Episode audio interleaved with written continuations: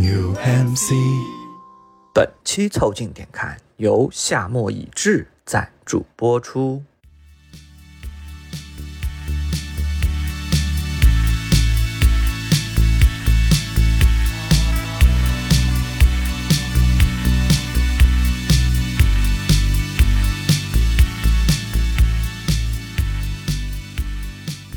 带你靠近这个世界，偷窥笑声和喧嚣。这是凑近点看的番外系列，我们将给你推荐驻留我们生命的某些时刻。本周我们给你带来的是属于立秋的时刻，欢迎收听某个时刻，夏天结束了。我是李挺，一个不再凌云壮志的胖子。我是包装号，一个大声叹气的年轻人。我是江河，我最讨厌的夏天终于要过去了。你们可以在各大播客平台、小红书关注、订阅、凑近点看，这样你就不会错过我们的任何更新。如果听到什么地方让你脑洞大开、深以为然，也请别忘了为我们评论、转发，并且标记为喜欢的单集。如果你身处一种平时很忙、周末可约的低血条人类状态，也可以来检阅一下我们和 Bear Market 一起为你制作的周边 T 恤和消暑清凉小葵扇、手机气囊支架。在凑近点看的小红书店铺，你还可以领到优惠券，欢迎你随时来逛哦。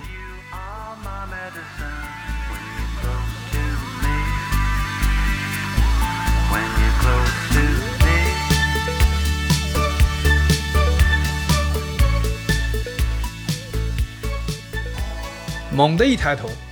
发现已经立秋了。已经立秋了，终于立秋了过得真快啊！我总觉得今年夏天很波澜今年夏天活儿比较多，啊，就是它项目还是比较多。你看那个台风，他说要来浙江吧，中间改道说不行，这日本我还得再玩两趟。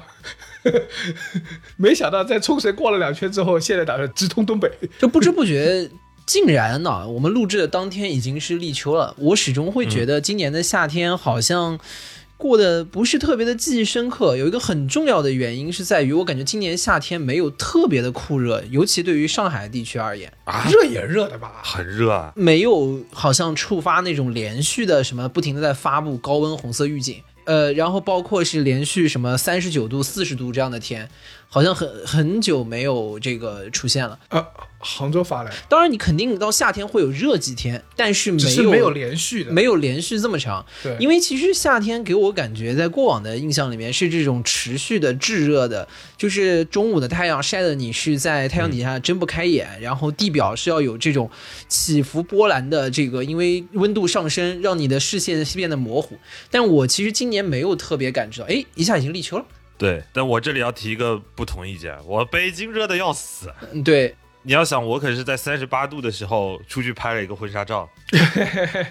你也是作的。这个制暑和酷热，我给你们有更可能切身的感受。我觉得北京今年的天气很热，但是我觉得今年夏天更重要的点是极端的天气很多。嗯，先不说之前的大水，然后那个热也是动不动就北京可能就蹦到个四十多度，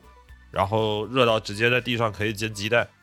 这种天气其实还蛮多。是这样的，包总感觉不到呢，是很合理的。嗯包总做的是空调房，日理万机，现在已经晒不到太阳了。谢谢你。啊感情你住的是什么？你就是每天吹电风扇是吧？还对的，它是毛坯房所以，我也没感受到 拿蒲扇是吧？啊，还没空调了，真是。啊，我们那不仅有空调，还可以扫码来调温。啊，是，，其实可能核心还是要多出去走走。但是我在前两天的时候，不是山东有一次地震嘛，啊，然后正好北京也受到了一点余震，我印象挺深。大概半夜三点多，我突然醒过来，就这周末嗯半夜三点多我醒过来，然后很多朋友还跟我说是不是地震了，是不是地震了？地震我没感觉啊，但是很神秘的是，震完以后第二天，北京凉快了。嗯，哦，就云被震跑了。不是啊，就是 可能把那个气啊就甩出去了吧，震散了，震散了。震散了，震散了。相当于是天气的一个筋膜枪，哎，对，呃，是这个意思。来了一期。我觉得北方很神奇的点就是，它真的照着二十四节气走。嗯，我印象里，小时候可能在福建吧，这个夏天的印象啊，可能会一路延绵到十一二月。但是在北京或者更北的北方，到了立秋就说凉就是真的给你凉。可能后面会有秋老虎吧。对，这是有一种北方叙事嘛。我举个例子啊，你比如说在热带，你在海南，它二十四节气到大雪的时候，海南在大雪的时候下雪嘛，那还是短裤，还是 对，短裤。还还是短裤呢？那还它还是有一种这个，或者是这种亚热带的这种叙事是在二十四节气里面。我们作为一个就是知名的有点夏日电台的底色吧，因为我们关于夏天的主题说的特别多，而且江科是不喜欢夏天啊，但我是特别喜欢夏天的这样的一个人。所以我觉得，就是我们好像很多的话题都离不开夏天，但是今天呢，我觉得我们专门把夏天要结束了的感受单独拿出来讲，是因为这个感受是比较特别的。嗯，比较罕见的。你不用一个比如说具体的描述性的话语来说的话啊，它的场景有点像是就是夏天结束了，你会轻轻叹一口气。嗯因为好像今年里面最热烈的、最炙热的、最漫长好像没有边际的那个状态，好像它已经过去了。下面天气会慢慢凉下来，那可能将会到一个收尾的这样的一个阶段。嗯它既没有到年末的这种让你好像回首的这种岁末年关的感觉，但是呢，它又让你有一种淡淡的忧伤，就这个状态啊，它很难以描述。我们其实之前也尝试在其他的节目里面有提到过，但是我觉得还是可以更好的、精准的去捕捉一下它。嗯对，它是有点像是能够把四个季节切出来的一个第五个维度。对，你想，因为秋天结束了，那就是冬天，那就开始冷；冬天结束了，那就是万物复苏，马上就是春天，一切都是衔接的。春天到了，夏天是突然出汗，唯独夏末的时候，会有一个不一样的心情从你的心情里头蹦出来。玩鸡巴犊子了，暑假要结束了。啊，对，这也是一种 你轻轻叹一口气的原因，这是一种肌肉记忆，放假就要结束了。这已经不是轻轻叹一口气，是捶胸顿足。对，小朋友嘛，你们的好日子到头啦！也没有，也没有。按照那个今天立秋的状态呢，可能就是高三的同学已经先开始哭了出来。新的一届高三要开始上课了，对吧？对的，差不多了。然后我觉得就是夏天结束了的这个感受啊，它可能会是比较复杂的。所以说今天我们打算花一期节目来跟大家说一说，我们能传递承载着夏天结束了的感受的一些瞬间，嗯嗯，比如说一些电影啦，或者一其他的一些文艺作品啊，在这个里面，我们觉得它的夏天结束了的感受会非常的强烈。你给说说。对，作为夏日之子啊哇，本台的夏日之子，那个洋气宝宝，啊，不对，洋气宝宝是李挺。那我是夏日之父。这个跟可能是不是生日也有关系？我就是夏天生的啊，我是立夏生出来的，对对，所以我可能就是我天生就喜欢夏天，对吧？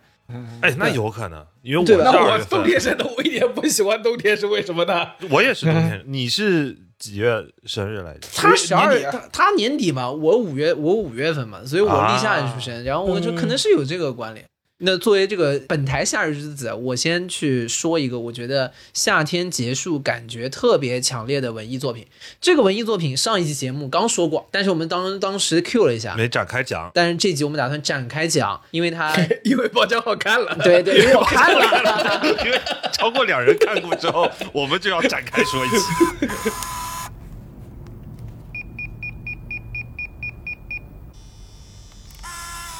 Ooh, ooh. Oh my god, what even is that? These are my moves. Well, I turned 11. When you were 11, what did you think you would 但是就是真真的是这个，它夏天结束的感觉特别的强烈。这个电影就叫做《晒后假日》（After Sun），、对吧？本身你看名字叫 After Sun，这个就是感觉夏天结束了的感觉。它本身讲的故事也是一一对父女去夏日度假的一个这样的故事，然后包括最后的整个他们的假期逐渐结束的这样的一个状态。嗯，这个色彩啊是很浓郁的。我首先先说一个观点啊，这是今年我看过我最喜欢的一部电影。嗯，呃，从各个维度上面上面来讲，而而且看完之后后劲非常大。讲这个电影之前，先简单说一下这个整个故事的背景设定啊。这个故事发生是在九十年代，设定是，然后呢，大概是说一个什么样的概念呢？是一个小女孩儿，她今年十一岁，叫 Sophie。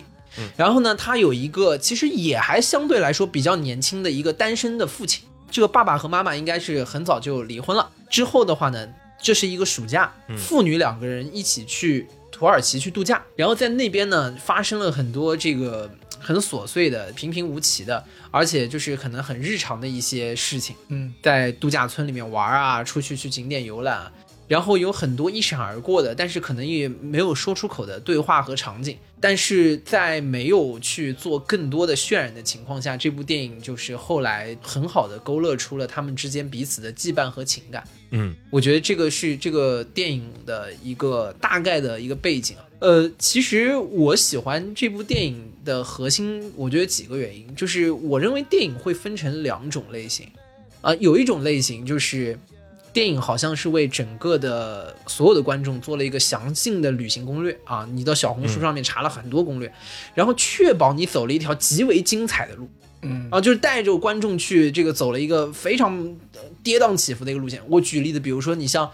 不管是你是零零七、碟中谍、漫威，对吧？你哪怕包括阿凡达，封神，一条有主线的 RPG 游戏，对，而且就是重点是这类大量的这种的剧情会极为的这个精彩，这是我觉得一种。嗯，那另外一种电影呢，就好像是什么呢？就是你坐在电影院里面，或者你坐在屏幕前面，你就好像是坐在路边上，然后你在观察这个你面前正在发生的一系列的事情。对有点开放世界沙盒的意思。对，然后你在观察着这些事情发生的同时呢，你也逐渐的去融入了这一份的景致，以至于你好像真的是经历了，或者是融入了这个它当中的一些场景当中去。我觉得《晒后假日》就是在这个里面标准属于后者的这一类的影片。嗯，其实这个整个电影大量的内容没有交代，就像大量的秘密留留在了暑假里面，过去了就过去了。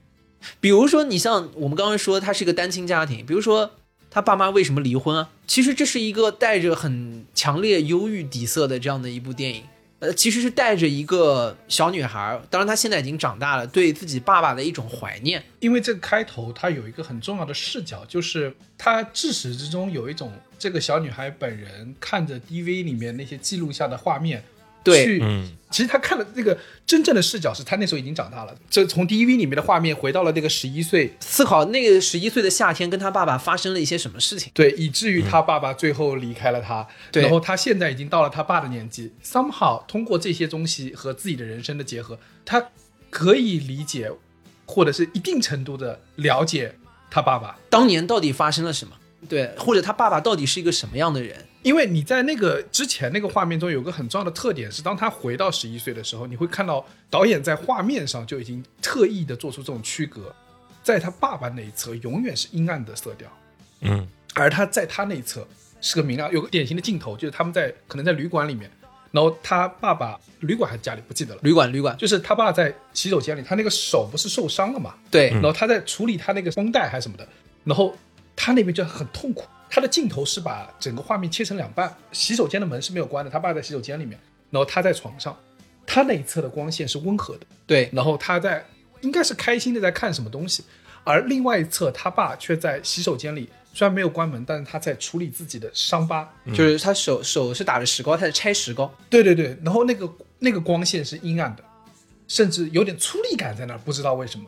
可能光线比较暗。这是我非常喜欢的一幕，我记得特别清楚。导演在这里面用了大量的这种很零碎的场景。他们当时在讨论一个事情，小女孩在跟她爸爸说：“我记得七岁的时候，我妈妈跟提到了你要跟人订婚，我以为是你们两个又要好了。”但其实是没有。然后小女孩说：“我当时并不理解那是什么意思。”然后在说到这个的时候，她爸爸在隔壁去这个卫生间去拆自己手上的这个石膏，而且拆石膏的时候，他拿剪刀剪的时候剪伤了自己。嗯，这个时候就是他爸在尝试去回应女儿说的这样的一个话，就是一边是女儿在这边翻书在看，嗯，然后包括说着他可能以前的一些感受，而且他说的可能还并没有非常的严肃，因为我觉得在女儿看来，那是她比七岁的时候长大了一点，长大了，对的，然后可能七岁到现在到十一岁这段时间，他爸爸一直陪在他身边，他觉得有他爸爸的陪伴，呃对他来说并没有很严重的伤害。然后就是他爸爸在那边去解自己石膏，然后你可以看他龇牙咧嘴，而且画面很阴暗，还割伤了自己。而且我觉得这一幕最有意思的一个是，一个是光线的对比，第二个是说，在说到他们这个整个家庭的破碎关系的时候，爸爸和女儿之间始终隔了一道墙，嗯就是卫生间的那道墙。就始终是隔着的。我这是我非常喜欢的一个场景。他那道墙就很像，你知道这个《新世纪福音战士》里面那个 AT 立场，两个人逻辑上因为门是开的，他是在一个空间里面，其实他并没有被完全隔开。但是女儿这一侧，她从七岁到现在，她觉得自己比以前成熟一点了，觉得自己比以前更了解爸爸一点，所以她说出这个事情的时候，并不把它当做一个很残酷的事实在是的，他是一个跟父亲试图平等的在沟通一些生活中的事件。对的，虽然十一岁没有长得很大，但有点像，比如说我们现在长大以后会说，我小时候那个时候可能还干过什么什么事情，那个时候啊你们、对你们爸妈都不知道，有点像这个感觉。但只是他十一岁的时候，他觉得他比七岁长大了很多，他在尝试告诉他爸妈，对，就是我那是我那个时候的想法。所以说，你可以看到女儿那个状态变得云淡风轻，好像一件别人看来很严重的事情，在他看来不严重。他认为他展现出了一种向上的感受，他展现出一种他成熟了。但是另外一侧，父亲在回应他的时候，其实你知道那个疼的，但他又不能让他知道疼，对，所以他有点有点在隐忍的那种感觉。就是你知道，你手被刮了一刀之后，再压着那个自己的痛，然后再说出一句好像正常的话。对，所以说，一侧感觉的我已经长大一点了，我能理解你一点了，有什么大不了的事情，我们都可以摊开来说。但是真正的 AT 立场横在中间，两个人的心是没有办法完全互相沟通的。Hurt. When you fell. When I broke my wrist? Uh huh. I don't know. I don't really remember.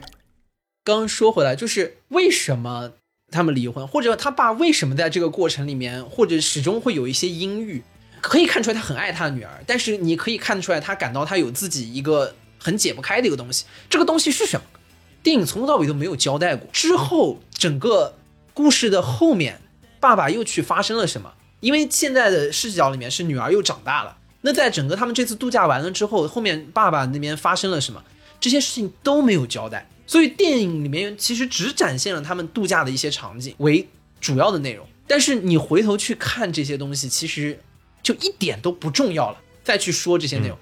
这就说句稍微俗套一点的，就是什么都没有说，但是其实什么又都说了。嗯，就是你看完这部电影，你会完全感觉浸泡在这个小女孩，或者她现在其实已经长大了，但是她现在对她父亲的回忆里面，你完全浸泡在她的回忆里面，穿越在她的身体当中，可以去感受到一种她对她父亲穿越岁月的这种凝视。包括和最后的这个一幕的拥抱，刚刚讲的那个场景，其实就是浴室拆石膏那个场景，我是特别喜欢的。然后包括还有很多的场景，我觉得在这部电影里面，就用非常克制或者是巧妙的一些手法，去表达了他们相互之间的一些关系。比如说，在这个电影开头的时候，有一个场景我觉得特别有意思，就是有一个电风扇，是那种摇头的电风扇，摇过来摇过去，然后呢，旁边有一面镜子，那个镜子里面的父亲呢，正在打太极拳，因为你觉得很幽默。重点是这个小女孩在给有一次给她妈的打电话里面是说，爸爸又开始做一些奇怪的慢动作忍者动作。那 就是太极。Oh Chinese are ninja，就是这个画面其实非常的，我觉得非常的美。然后就是在一个摇头的风扇，一个正在打太极的父亲，一个并不理解的女儿。被你说的感觉是推手，你知道吗？对是李安的电影不不是啊？那个那个父亲没那么老啊，父亲挺年轻还挺帅的。对对对，是一个很年轻的父亲，很年轻。这个父亲看起来我感觉就可能跟我们差不多大，但他有一个十一岁女儿。他里面应该是十一岁，他应该是三十一岁。对对对，差不多，他就是可能三十出头的，我感觉就是整个应该是他不会超过三十五岁这样，应该是很早的时候就有了这个女儿。包括还有就是导演在里面有很多的场景，比如他们整个在夏天的度假快要结束的时候，他就是有又有安排了一场戏，就是女儿又会去模仿父亲打太极当应的动作，是一个就是等于他们这种关系的一种呼应。然后包括在整个影片到尾声的时候，第二天就要走了，最后一天晚上在餐厅吃饭，然后这个时候呢，这个餐厅有那个有拍照的那个服务，就拍拍立得，就是说，哎，这个比如说多少钱，给你拍一张拍立得，哎，父亲就问了一下多少钱，然后哎说那我们就拍一张，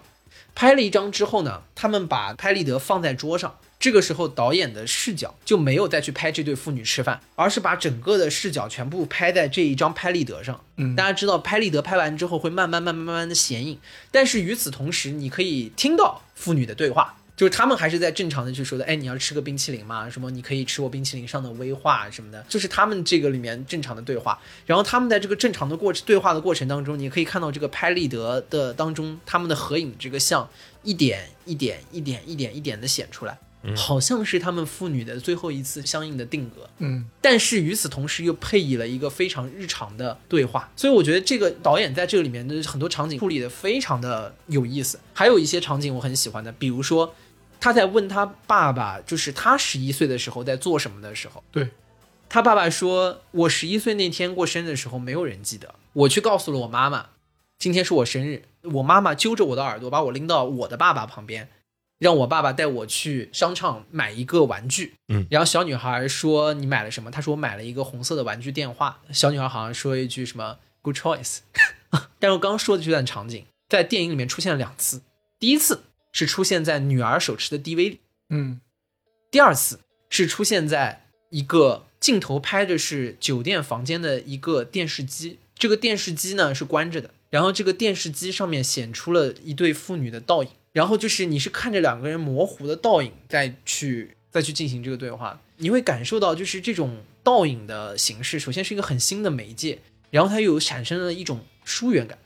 就是让你感觉它稍微离他远一点，但同时让你觉得离得特别近。你感觉就好像就在两个人边上，我觉得这样的场景在里面是特别多。然后包括在这个剧里面，我们说为什么那么夏天，因为它有大量夏天度假的场景。我跟你说这个事情啊，我从一开始看的时候还觉得有点头疼。嗯，为什么呢？呃，我不清楚具体的他们设定啊，但这两个父父女俩应该是英国人，呃，对，苏格兰人是是苏格兰人对吧？那呃，然后呢，我们从里面一直知道的一个状态就是，父亲其实很穷，他不大能够支付他们的生活。他是有些窘迫的，对，然后有一个场景是类似他女儿要买个什么东西，然后父亲的第一反应是问多少钱他把潜水的那个眼镜搞掉了。啊？对对对，然后，然后他爸其实很心疼，但是就是你可以看出来，他爸就是也克制，就没有再去责怪。是的，但是啊，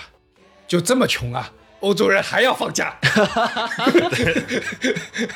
我当时说没有什么能够阻挡我对自由的向往。真的，我就这么穷，你们这苏格兰待会儿怎么了？非得跑土耳其好远呐、你就卷一下，就卷一下。这个导演真的特别擅长用这种侧面的手法来去表达一些一些情愫，然后就整个很夏天很泳池，比如说有几个场景，你还记得那个小女孩在那认识了一个小男孩，那个小男孩请她玩游戏机，就显然好像就是对她有意思，两人情窦初开的那个感觉。然后当中就拍了一个场景，他们一起玩的是那个街机，那个摩托车，就会扭过来扭过去的那个街机。然后当中拍了有一个镜头，就是两个人在那个两个台阶机上面，然后向左向右的时候，有一瞬间两个人是朝了不同的方向，然后他两个人的胳膊几乎就要碰在一起了。就电影给了一个这样、这样的镜头来表示这种情窦的初开。那一旦碰到那小男孩说别打了我操作，对，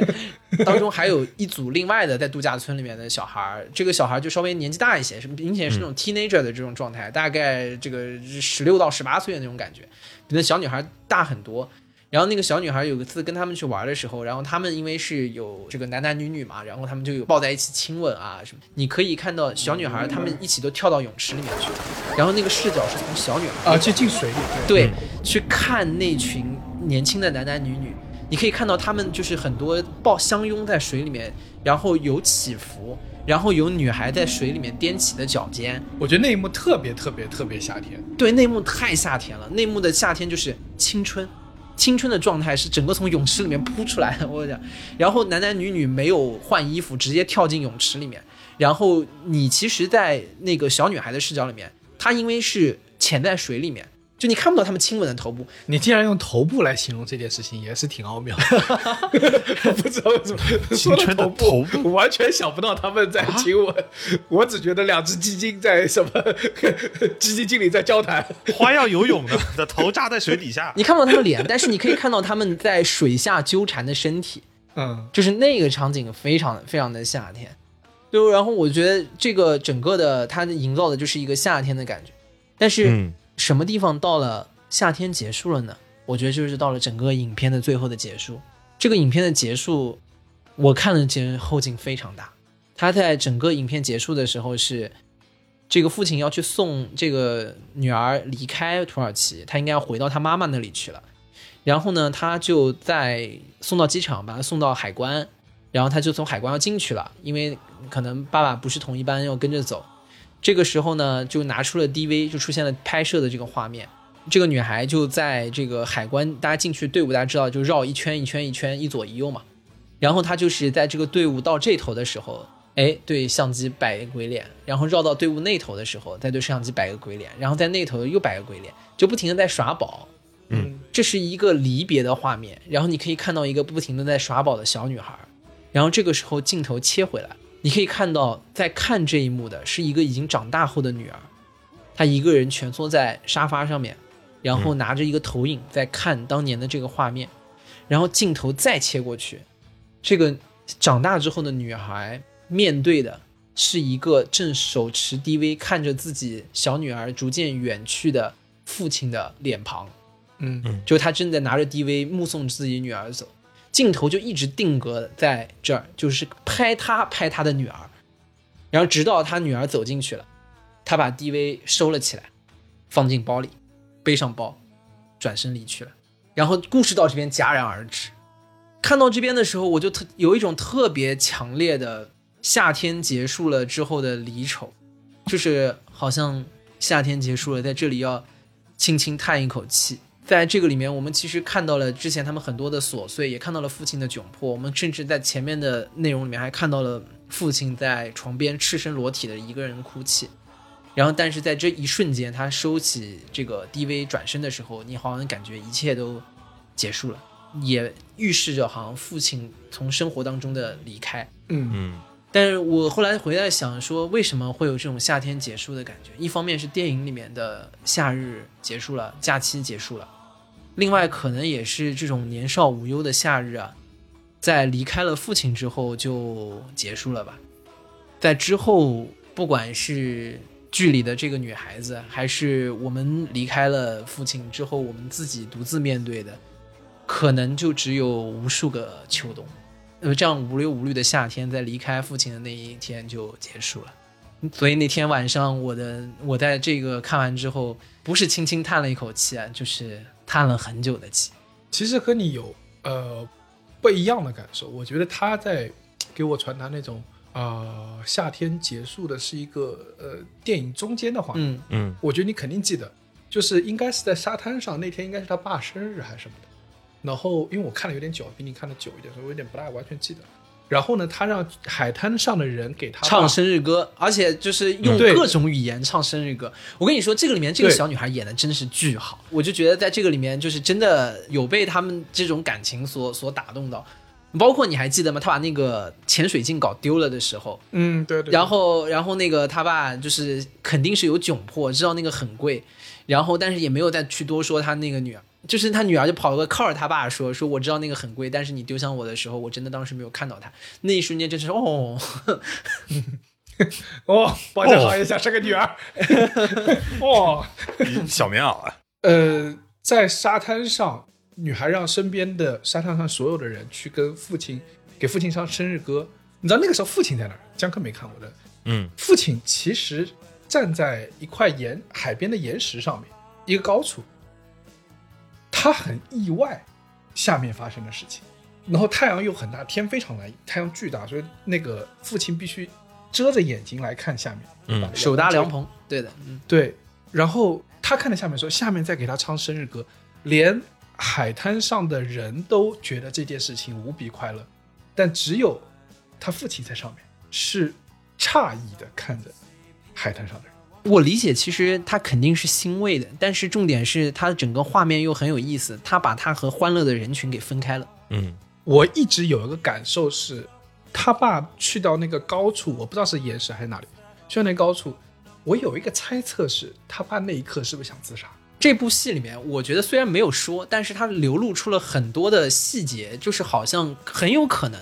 是之后父亲出了什么事情，是不是有很大的概率是自杀了？有几次，一个是站在特别高的岩石上面，然后哦。他往下看，突然女儿带着所有的人去给他唱生日歌，然后第二个还有一个就是他在挺早的时候，他在站在自己的阳台的那个栏杆上面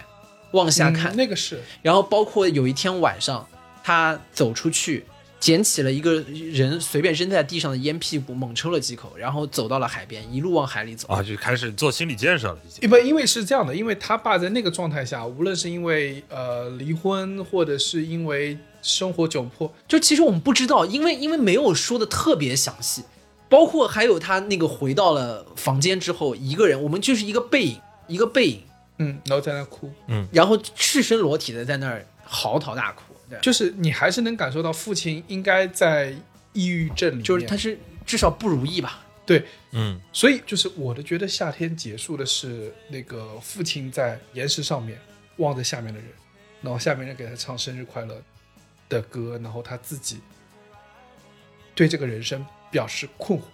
对这一切表示困惑。但是更重要的是，我觉得是当女儿在，我不知道是看见了这个镜头，还是她回想起了镜头，那个时候，女儿已经 Sophie 已经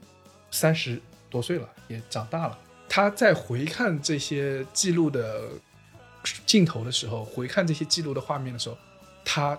终于理解了她爸爸。嗯，她理解了为什么下面唱的生日歌，但是爸爸在上面是面无表情。嗯，她开始理解了爸爸为什么。然后我我的感受是，人啊，就是在这理解的一瞬间，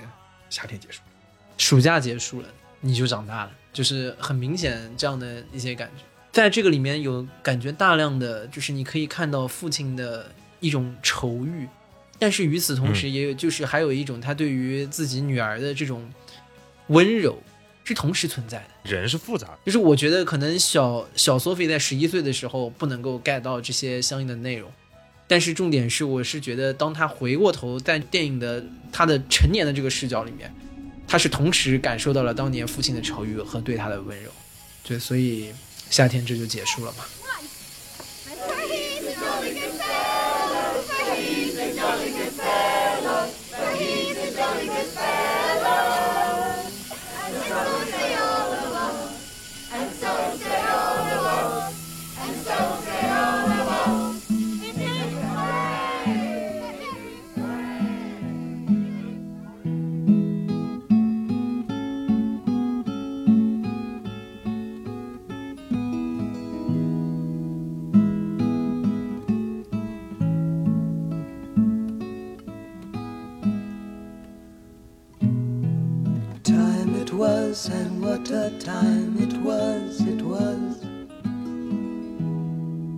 江哥，你的，我们昨天在聊到这个题的时候，我第一反应脑子里蹦出来的一部电影就是一部谜底已经写在谜面上的电影，叫做《和沙漠的五百天》。然后这个沙漠就是英文就是 summer，是一个姑娘。啊，这这 我看到这个名字，我我以为你打错字了。不是，就是叫这个 Five Hundred Days with Summer。然后 OK，这部电影是很简单，就是在讲述一个在美国新泽西的一个年轻的小哥叫 Tom，然后是那个 Joseph 演的嘛，Joseph Golden Levitt 演的那个，嗯后面他去演罗宾侠的那个哥们儿，然后做着一个非常非常普通的工作，但是心里头其实是有炙热的文艺青年气息和建筑梦想的一个年轻人。他的工作叫做给贺卡写文案。好，这这是做广告公司嘛？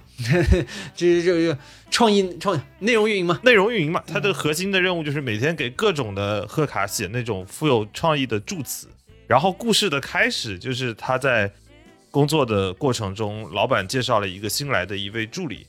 这个姑娘的名字就叫做 Summer，然后他就跟这个姑娘一见钟情，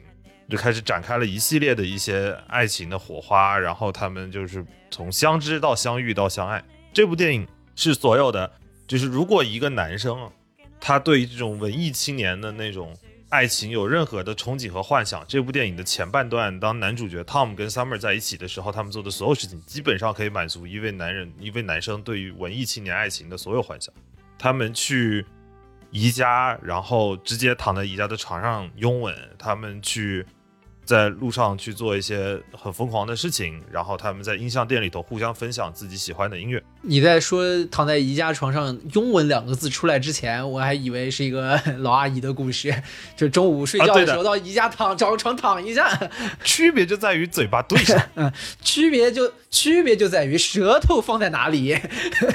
宜家的床上嘴巴对上，他们在选他们马上要住在一起，他们在选家具，选就选嘛，你别在上面亲起来，啊那就是亲起来了，这就是很很酷的一个事情啊。舌头乱放什，么？对，你在炙热的一个一个爱情里头，你就觉得这个事情就是情不自禁啊。嗯，故事到了中间的时候，因为这个男主角他其实是一个比较怂的一个哥们儿，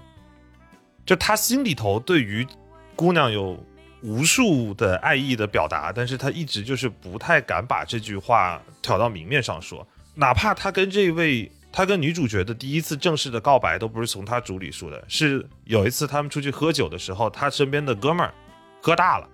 然后他们两个人一起将这个哥们儿护送上车的时候，这哥们儿趴在车边上和女主角说：“我兄弟喜欢你很久了，你可要好好待他呀。像是偶像剧，而且是这个京派大陆偶像剧的对的这个剧情啊，对的知道我靠，”直到那个时候，这事儿才挑明。好，到后半段开始，情绪开始有点不对了。首先有一个背景是男主角跟女主角他们都是出自于一个离异的父母家庭，所以女主虽然愿意和男主去做这些 dating 的故事，但是她一直是很抗拒去承认恋爱这段关系的。所以每当男主角想要去让将他们的关系更进一步的时候，Summer 一直都是拒绝的，就是说不想有一个稳定的关系。keep casual，、嗯他是抗拒，而且我以前啊，我第一次看这部电影的时候，这是我在大学本科的时候，因为它是一个零九年的电影。我大学看这部片子的时候，我还觉得这姑娘好渣呀，嗯这不钓鱼嘛。嗯，现在怎么觉得？你跟我说，后来 他不说，这两天重新又去翻这部电影看的时候，你又会感觉，其实因为这个男生本身他也不是很主动的，也不是很很敢去往前迈一步的，所以姑娘会有别的想法，或者说姑娘对于这个男生有什么看法是很正常的一个事情。大家都有各自的人生选择嘛，这个人生的选择是因为他的不同的生活背景、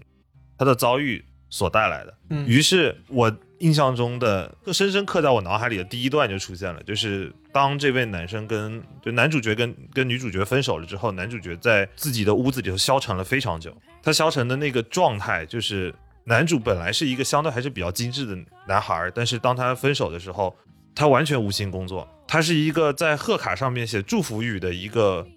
呃内容运营文职 copywriter，copywriter，但是当他分手了之后，他开始疯狂的在贺卡上写上各种 咒辱骂骂、辱骂和咒骂的话，真的，他就是写。这个时候，你就感觉人间自有真情在啊！他老板看见了这行话后，没有骂他，真情竟然是老板，他老板说：“要不你回家歇两天。”男主就深深的在屋子里头宅了好几天，消沉，头也不洗，蓬头垢面，抱着一个纸袋，穿着一个睡衣，站在路边上纸袋是干什么？抱外卖。当时他的那些、哦那些外卖的吃的，他就站在路边上，然后愤世嫉俗的看着这边，说：“我讨厌夏天。嗯，哦，所以你开头介绍是你讨厌夏天”对，哎，一个 callback。啊，厉害厉害，然后还有一个很巧妙镜头，因为刚才我没看过《晒后假日》，但是你们印象特别深的那个镜头是女主角，就小姑娘跟她爸爸是隔着一堵墙在嗯对话，对对对她有一个镜头，在和《沙漠五百天》有个非常像的镜头是女主角在片后半段的时候又重新邀请。男主角去参加他的那个生日的派对，这个是这个时候他去参加的路上，整个屏幕一分为二，左边下面有一个角度叫 expectation，右边有一个角度叫 reality，嗯，然后两个一分为二之后，他们用相同的镜头，男主相同的抱着自己准备的礼物，然后进到了女主家，门打开，在 expectation 里头，他跟女主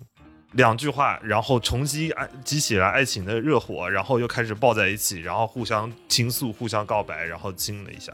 但是在现实生活中，就是女主非常客气的将他迎进了屋子里头，给他打了一声招呼。然后在 expectation 里头，屋子里的所有人向他招手致意，将他很快速的让带他进到了这这个场派对的场合里。而在现实里头，屋子里人根本不鸟他，大家就各自在干各自的。嗯他就一个人，就像一个边缘人一样，在真实的场景里头，他就拿着一瓶酒，自己捏着柠檬自己调了一个酒站在旁边喝，他就在旁边观望。就在这个在旁边看的过程中，他注意到女主手上订婚的戒指，嗯嗯，女主结婚了。那一刻就是大哥彻底破防，然后画面重新又切回一个完整的画幅，嗯，看见他就是破门而出，离开了这个派对的现场。哎，我其实这个有个好奇，啊，因为没看这个电影，我好奇啊，为什么主角不可以是这个人选？为什么他前面拒绝去确认一段关系，然后后面他去跟另外一个人结婚了呢？没有交代，就像小包说的那个片子一样，就是突然一下子他就转变了。这就是那句歌词：“你非我杯茶。对，这部如果说刚才的赛后假日会告诉你的是夏日过往了之后的一个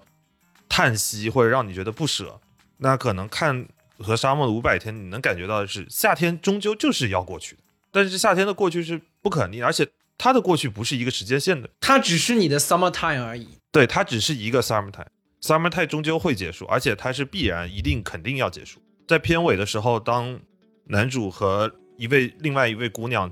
在等候一场面试的时候，那个姑他跟那个姑娘也是寒暄了很久，简单的聊了两句。这个时候，男主变转变了，他主动提出了一个邀约，他向那位女士说：“如果这个面试顺利的话，面试结束之后，我能不能请你喝一杯咖啡？”我从爱人变成艺人了，突然艺了起来。这位女士就一开始的时候是拒绝，她说不好意思，可能不太方便。但是她回头一想，又说也许可以，我们可以在之后去约一杯咖啡。男主非常高兴的问她说，还没问你叫什么名字呢？那个女生说，我叫 Autumn。哦，下个下一节个季节开始好了。片子结束了，就是这样的。但是重点，秋天也得过去，他得他得名字得叫 Four Seasons。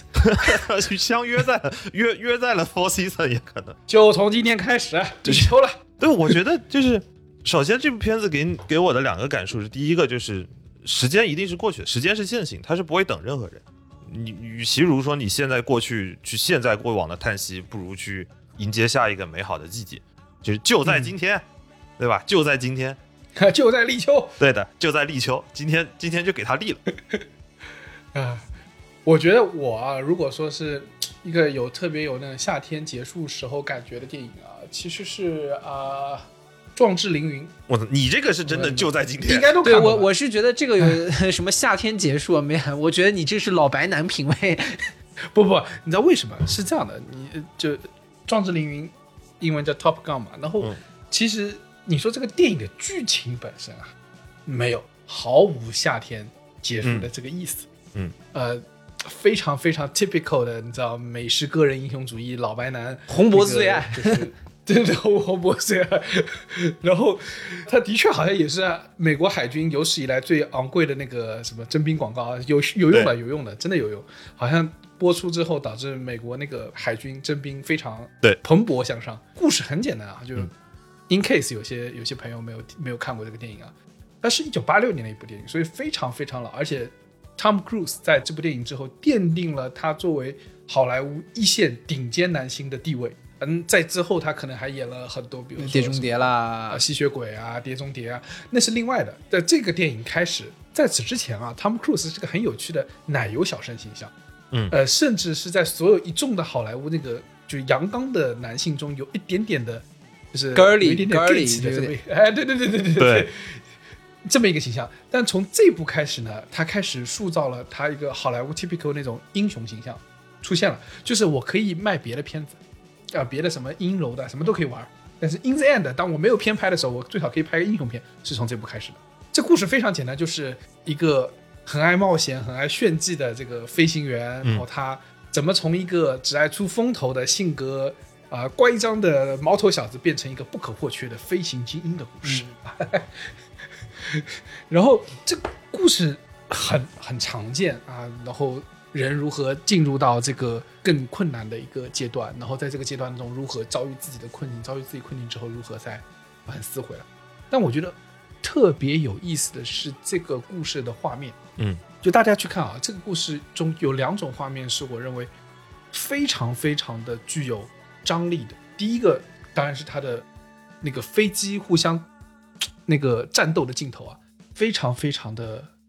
男性荷尔蒙像，嗯尤其是 F 十四，他驾驶的 F 十四遇到了米格战斗机啊，那出现了两个二飞机哇，在那互相追逐的时候，他收到企业号航空母舰的命令，说你不能第一开火啊，你开火了，我们可能就要爆发战争了，你不能开火，你要憋着。好，他说那我憋着我该怎么办？我要玩他。嗯，他就把那个就我不能我不能开枪打你嘛，啥双方都不想开第一枪，但是呢，那个后面那个米格战机呢就一直在他后面追他，就是让他不舒服，然后他就直接换了个身位，然后飞到了这个离他那个米格战机非常近的上方，然后把飞机掉了个头。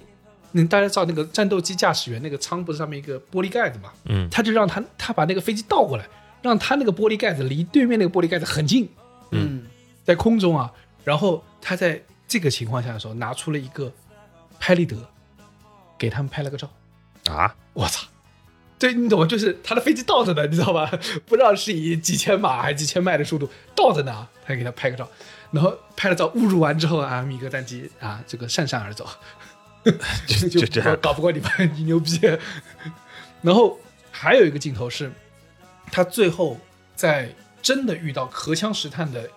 和米格战机的再次战斗的时候，他在追逐另外一架飞机，然后在追逐另外一架飞机的时候，他发现后身后有别的战机，另外一架米，他们当时应该是两架呃 F 十四战机、嗯。对战六架米格战机，所以他追前面，但是后面也有别人在向他发子弹。他为了摆脱后面那个，他在空中做了一个在电影里面他很爱做的，经常被批评的一个动作，就是紧急在空中刹车。嗯你从几百码的速度一下就降到一时速一百公里以内，然后你会出现一个很神奇的状态，这个飞机会就垂直排起来，就把这个头直接抬起来，在空中，然后会停在空中。这样的话，后面那架飞机会从他身边过去，然后他就停，他就到那个飞机的后面了。而这个动作，就在第一次看的时候就是 哦，哇，牛逼啊！所以飞行展好看爽起来了。为什么那么多人那么多人想去看航展？对对对对对，这个动作后面叫做眼镜蛇机动、啊，全称叫做普加乔夫眼镜蛇机动，非常非常酷的一个动作。然后这是一方面，就是一个是你在看到这些镜头的时候，你产生了一种啊热血啊，或者是精尖的技术啊，帅气的个人英雄主义真好那种感觉。但另外一侧，有这个电影的另外一种镜头是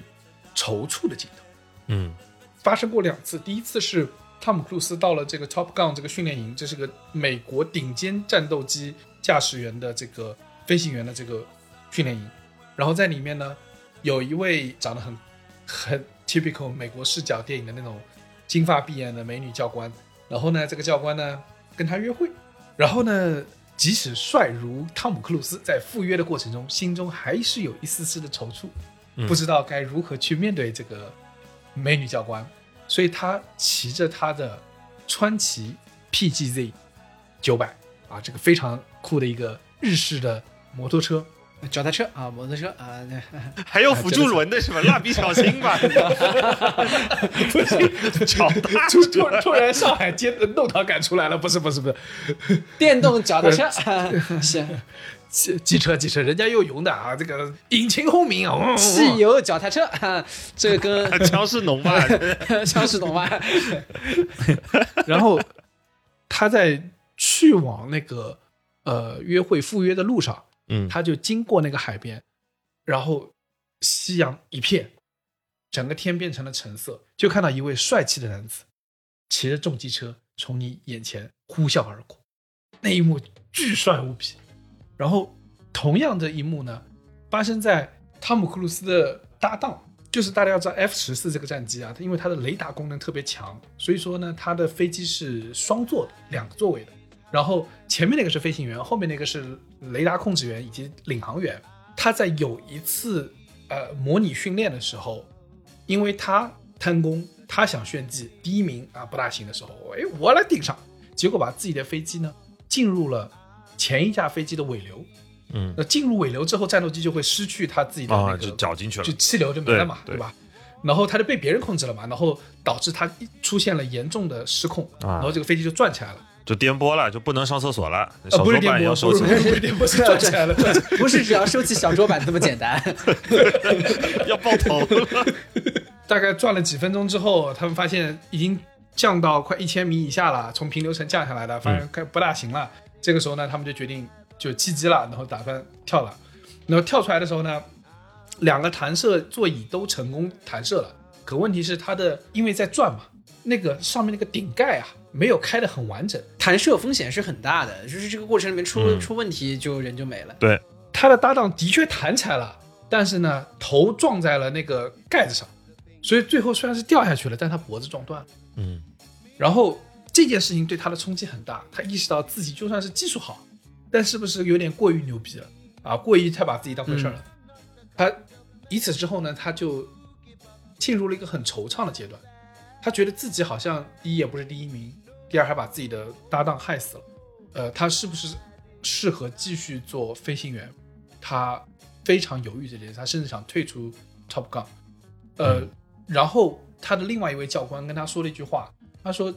其实你和你爸爸一样，非常个人英雄主义。”因为他这个时候他突然意识到一件事情，因为他想成为飞行员的一个很重要的原因，是因为想像他爸一样。嗯但是他爸当年的离开是没有声音的，是突然的消失。他知道他爸是美军飞行员，但是他这怎么消失的，军方是没有告诉他的，所以对他来说，一直以来都是他心中的一个心病。然后只有这一次，他教官跟他说，其实你爸是牺牲了自己，救了其他三架战机，然后死掉的。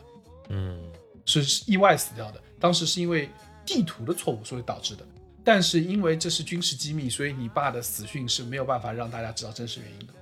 甚至连死都不能让他知道。他听到这个之后呢，他意识到可能对他而言，做一个飞行员，做一个战斗机飞行员是他的一种宿命。他就骑着他的川崎 GPZ 九百，进脚踏车入到了 他的脚踏车，骑到了这个停机坪上。然后你们可以想象，停机坪是一片巨大的平坦的陆地，然后远处再次是夕阳，然后他就骑在他的川崎上面停在那边，然后看着一架架 F 十四起飞，再下来，起飞再下来，然后他在思考说自己最喜欢的事情是什么，自己最热衷的事情是什么。嗯所以他最终还是决定回到海军飞行员的这个岗位中，并且留在 Top Gun，成为教官之一。但是我的感受上是，为什么说它特别像夏天结束呢？因为你每一次看到那个画面的时候，无论是他去赴约的路上，还是他踌躇的在思考自己中究竟该走向何条路的那个路径上，他都是在一个夕阳之中，都是伴随着他那个帅气的川崎 GPZ 九百，然后用他的精致而俊朗的侧颜，然后去看着天空。我觉得那一幕特别像夏天要结束，就壮志凌云。回过头来，你就大家听的时候会觉得啊，这是一个非常好莱坞叙事，就跟前面那个叙事不一样的，这是个典型的大叙事，对吧？这个就是标准给你规划了一条很棒的旅行路线的，是吧？啊，是是是啊，但是在这个过程中，你会有一种感觉是什么呢？我一点都不欣慰，说这部电影中别告诉我了一个什么人生道理，或者给我讲了一件怎么样的感受。我只有一种感觉是，那个画面啊，是不是我们能对人生期待最好的画面？就是天地一片橙色，然后你和你的机车在停机坪上，看着一架架 F 十四那个它的矢量发动机里面喷出的火焰，然后它从你眼前一架一架的飞向天空中去。这个里面还是呃传统剧本的一个模式啊，就是夏天过去了，其实还是人物蜕变了，就是人经历了一个暑假，就好像经历了很多不同的事情。而且他在那个停机坪上，就是他看着看着，你就突然那个 Take My Breath Away 那首歌就想起来了啊，那是当年的那个奥，应该是奥斯卡金像奖最佳原创音乐还是什么？你会觉得一九八六年的夕阳一下子带走了可能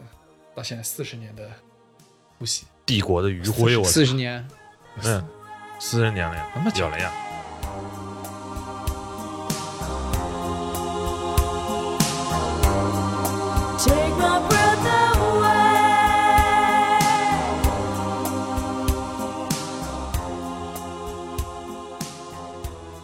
呃，这个一说说了很长啊，就是我们大家每个人絮絮叨叨讲电影这个来龙去脉，我觉得一说都说进去了。然后其实我们本来还想跟大家来聊一聊，就是说有夏天结束感觉的音乐的，比如说像这个最为知名的夏天结束音乐 Green Day 这这个啊，Wake Me Up When September When Ends。September 啊，ends 就是九月结束叫我醒，那确实是夏天结束了，对吧？就放十一假期了，闹钟已经定上了，嗯这个是闹钟已经定对吧？这是标准的夏日结束的这个歌。基本上就是每年国庆的时候啊，就是你的朋友圈全是这首歌。我是觉得其实还是可以给呃我们挑几首，就或者挑个一首我们相对来说觉得夏天结束的这个味道比较浓的这个歌，我觉得送给大家。就昨天我们在找歌的时候，其实是出自于 My Chemical Romance 的《Danger Days》那一张专辑里头。那张专辑是他们继《Black Parade》之后另外的一张完整的、富有歌剧色彩的、有完整的故事叙事的一张故事专辑，但有很宏大或者是很激情、很就是怎么样顶满的那种状态的很多 emo 的金曲。但是那张专辑里有这首歌，非常非常的不 emo，非常非常的像夏天结束之后的叙事。一首叫做《Summertime》，Summertime 这个名字本来就是对？夏日嘛，它直接就名字叫对，它名字叫做夏日，但是那首歌听起来一点儿都不，我呼激情四射。它是在一个它应该是对于过去的夏天的一个总结。哎，很像。我觉得在这边放给大家听一下。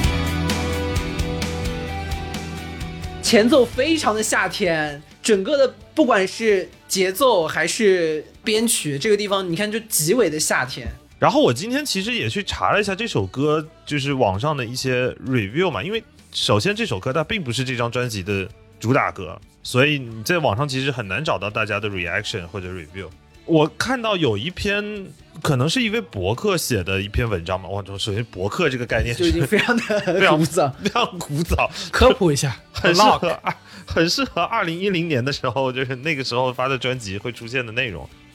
他在点评这首歌的时候，他用了一句话叫做：“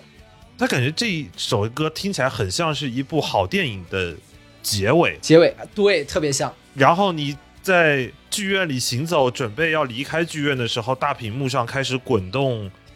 credit，开始滚动影职人员表，看到了一个很丰富的一个影职人员表，徐徐向你展开，并且告诉你这个完美的夏天要结束了，这个完美的电影要结束了。这首歌我觉得夏天结束的感觉最强烈的是什么？是它的从整个的编曲，然后包括整个的伴奏的给你的感觉，都夏日的感节奏非常强烈，节奏明快，然后整个用的也是一些大调，就是对吧？让你感觉非常的舒展。但是你回头去看他的歌词，上面是 When the lights go 他 out，副歌的第一句，Will you take me with you？就是你会带我离开吗？对吧？然后 and carry all the broken bones，然后就是其实他讲的是什么？他其实有点讲的意思是说，有点像是夏天结束了，我们大家一起度过了一个暑假。嗯他这讲的就是刚才那个和沙漠的五百天五百对，就是嗯，我们度过了一个非常棒的暑假，然后现在可能要各自回学校开学了。然后带着我们对于这个暑假的美好的追忆，我在问你，就是你愿意跟我走吗？对他副歌的第一句叫 If you say say，no，哎哎我也要结婚了。哎，这句他也有背哦。对啊他副歌的最后一句叫做 “You can run away with me anytime you want”，什么时候都可以，只要你愿意，你可以跟我走。而且有一个挺浪漫的事情是，因为这首歌发行在二零一零年，然后二零一零年之后，My Chemical Romance 在走巡演，然后主唱 Gerard Way 的妻子是另外一个乐队的贝斯手，叫林 Z。然后当时两个乐手就是他们各自巡演的时候，他们就将这句话叫 “You can run away with me” 用笔写在了自己的身上，然后同时夫妻两个人各自在走各自乐队的巡演。这首歌就完美的符合一个就是夏天结束的相应的状态。嗯，美好的追忆，有欢快的节奏，但是带着强烈的离愁和对彼此的诉说。我觉得这就是夏天结束的感觉。所以这是我们对夏天结束的感觉。你的感觉是什么样的？会轻轻叹一口气吗？